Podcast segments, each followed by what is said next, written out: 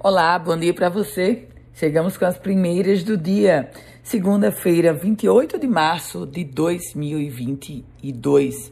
A Universidade Federal do Rio Grande do Norte retoma hoje o formato presencial para as suas aulas.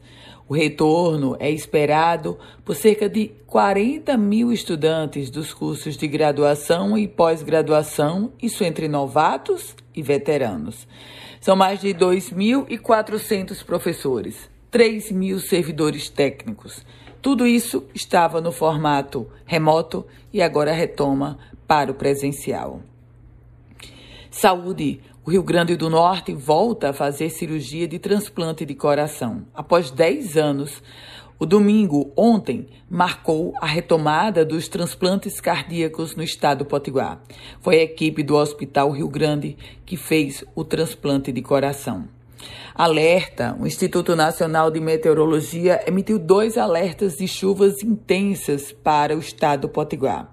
A previsão é de que 147 cidades registrem chuvas intensas nas próximas horas.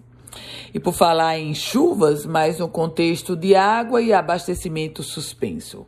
As cidades de Taipu, Poço Branco, Bento Fernandes e João Câmara e o bairro de Pitimbu, em Natal, vão ter o abastecimento de água suspenso para manutenção da rede. Isso vai acontecer durante toda esta segunda-feira. De acordo com a CAERN, a religação do sistema vai ser feita às 18 horas, mas a normalização só na próxima quarta-feira.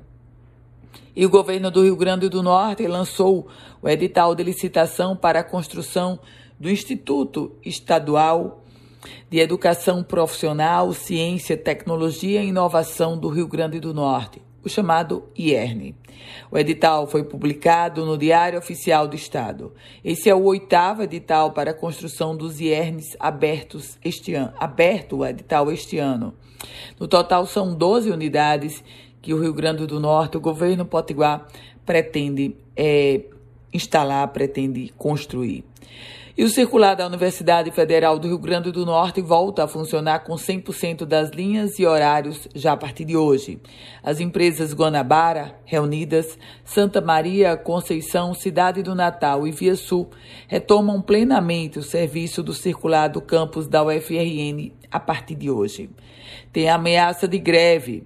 Os educadores da rede municipal de ensino aprovaram o indicativo de greve e esse trabalho está sendo conduzido pelo Sindicato dos Trabalhadores em Educação. A decisão coletiva já foi tomada e hoje o indicativo será reavaliado em assembleia que vai acontecer nesta manhã na sede social do América, na capital Potiguar. Política. Os deputados Jorge Soares, Eudiane Macedo e Hermano Moraes deverão assinar ficha de filiação do Partido Verde.